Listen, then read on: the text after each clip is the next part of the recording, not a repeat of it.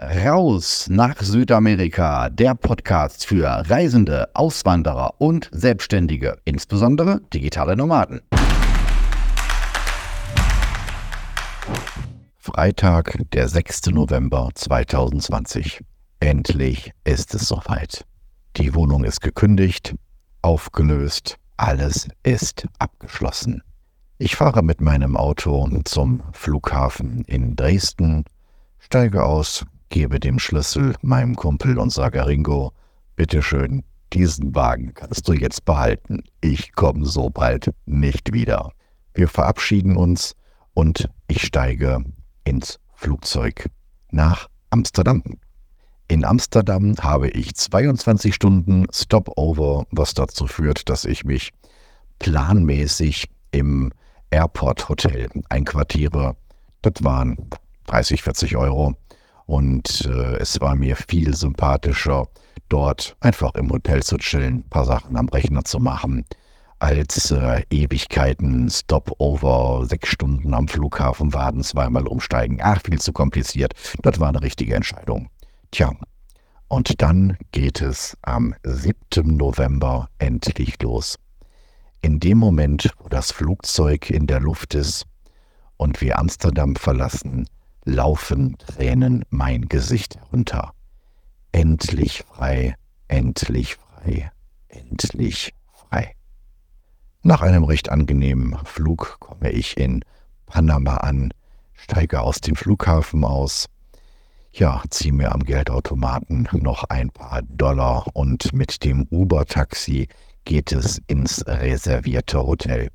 Ich weiß noch, wie ich mich über alles freuen kann. Ob es eine Brücke ist, ob es der Himmel ist, ob es die Gebäude sind, die Skyline, alles ist so fantastisch. Dieses Gefühl von Freiheit. Ich gönne mir für die erste Woche ein Vier-Sterne-Hotel in der Neustadt von Panama City. Nicht besonders günstig, nicht besonders teuer. Ach, war okay. Wollte es auf jeden Fall schön haben am Anfang. Und in der ersten Woche mache ich auch meinen Migrationsprozess. Die Einwanderungsberatung kostet 5000 Dollar und weitere 5000 Dollar müssen als Kaution unterlegt werden. Das hat sich seit Sommer 2021 leider geändert. Diese Form von Visum gibt es nicht mehr. Mittlerweile müssten es 200.000 Dollar für ein Investitionsvisum sein. Und der Dollarwechselkurs war damals auch sympathischer. Ja, wie läuft so ein Migrationsprozess ab? Man läuft seinem Einwanderungsberater hinterher. Es sind eine ganze Menge Unterschriften. Bankkonto haben wir auch eröffnet. Dann nochmal zur Migrationsbehörde Fotos machen lassen und irgendwann ist das Ganze dann soweit fertig und es heißt warten, warten, warten, bis das Dokument abgeholt werden kann. Ich habe die Zeit in Panama City, wenn ich mich so zurückerinnere, eigentlich nur mit Dating verbracht. schon, schon am Anreisetag sagt ein Kumpel aus Deutschland, dem ich Zigarren aus dem Duty-Free-Shop mitgebracht habe, sagte er, Roman, wenn du Spanisch lernen möchtest, dann äh, hol dir Tinder und du wirst viel Spaß am Spanisch lernen haben. Und ich höre mich noch sagen, nee, also so stumpf bin ich dann auch wieder nicht. Es gibt viele Gründe für eine Beziehung, aber doch nicht äh, Spanisch zu lernen. Das kann ich auch mit einem Sprachlerner, Sprachtrainer haben. Und äh, ich glaube, zwei Tage später hatte ich wirklich Tinder installiert. Aber das ist ein so ausführliches Thema, das werde ich in einer anderen Folge ausklammern. Ja, ansonsten bin ich nach einer Woche umgezogen nach Casco Viejo. Das ist die historische Altstadt von Panama City und habe dort im Selina gewohnt. Selina, das ist so edel Backpacker Hotel oder edel digitale Nomaden. Wenn ich mir mittlerweile die Preise ansehe, ich finde es dreist. Ich finde es richtig dreist. Was ich damals bezahlt habe, ich erinnere mich irgendwie so an 600, 700 Euro, Dollar im Monat und das fand ich in Ordnung. Ja, und schönes Hotel, schönes Zimmer, Blick auf den Sonnenaufgang, Pool auf der Dachterrasse, mexikanisches Restaurant auf der Dachterrasse, okay, wovon man nicht satt wird. Die haben immer so Kinderportionen gemacht. Und so habe ich dann dort für zwei Monate Panama City genossen, paar Mal durch die Altstadt geschlendert, oft joggen gewesen.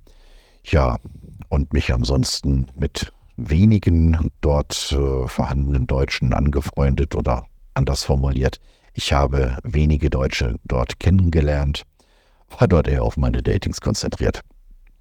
Alles soweit gut, doch irgendwie äh, es ist meine Freude an Panama immer so ein bisschen mehr verflogen. Wenn man mit zu hohen Erwartungen anreist, dann ist es doch nicht ganz so toll, wie man denkt. Und äh, der große Hammer kam dann im Dezember, als es auf einmal hieß, sie machen einen weiteren Lockdown. Ich habe mir das Maul aufgerissen in den Wochen vorher. Panama hat die ganze Wirtschaft vor die Wand gefahren. Niemals sind die wieder so blöd, einen weiteren Lockdown zu machen. Die haben aus ihren Fehlern gelernt und genau das ist passiert. Ja, wer hochsteigt, fällt tief. Und das war mal wirklich ein Lockdown. Frauen durften montags, mittwochs, freitags aus dem Haus für jeweils zwei Stunden. Männer durften dienstags, donnerstags aus dem Haus für jeweils zwei Stunden. Das sind vier Stunden in der Woche. Das System nennt sich PIC de Cedula. Cedula ist der Ausweis in Lateinamerika und die letzte Ziffer war ausschlaggebend, ob du raus durftest. Wenn du also eine 5 als letzte Ziffer hast, durftest du von 5 bis 6 Uhr, also natürlich nachmittags, von 17 bis 18 Uhr durftest du nach draußen und zwar eine halbe Stunde vorher Toleranz und eine halbe Stunde nachher Toleranz, 16.30 Uhr bis 18.30 Uhr. Und die haben kontrolliert an Supermärkten. Natürlich war ich clever und habe mir alle möglichen Dokumente rausgeholt. Führerschein, der Reisepass hat auch mehrere Nummern und dann immer das gezeigt, was ich gerade gebraucht hatte.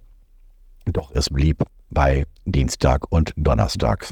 Ja, auf die Idee zu kommen, dass man sich als Frau ausgibt oder identifiziert, darauf ist man 2020 noch nicht gekommen und deswegen war ich reichlich angepisst von Panama.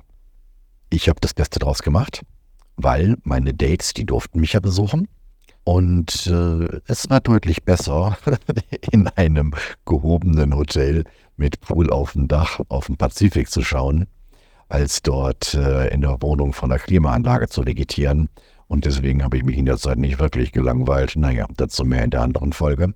Doch ich war einfach sauer auf dieses Land. So habe ich mir die Freiheit beim Auswandern nicht vorgestellt und habe entschieden, dass ich weitergehe ins nächste Land und habe mir einen Flug gebucht nach Kolumbien. Ja, und in der nächsten Folge gibt es ein paar mehr Details, wie das so in meinen ersten Versuchen mit Frauen, mit Ladida-Frauen gelaufen ist. Oh, oh, oh, viele Fehler gemacht, aber es war lustig. So, das war's für heute. Weitere Inspirationen für dein Leben in Freiheit findest du in meinem YouTube-Kanal Freiheit, Business und Pura wieder. Oder noch besser, lerne uns persönlich kennen. Seit 2021 gibt es den Rausabend, den Infotreff für Reisende, Auswanderer und Selbstständige, insbesondere digitale Nomaden. www.rausabend.de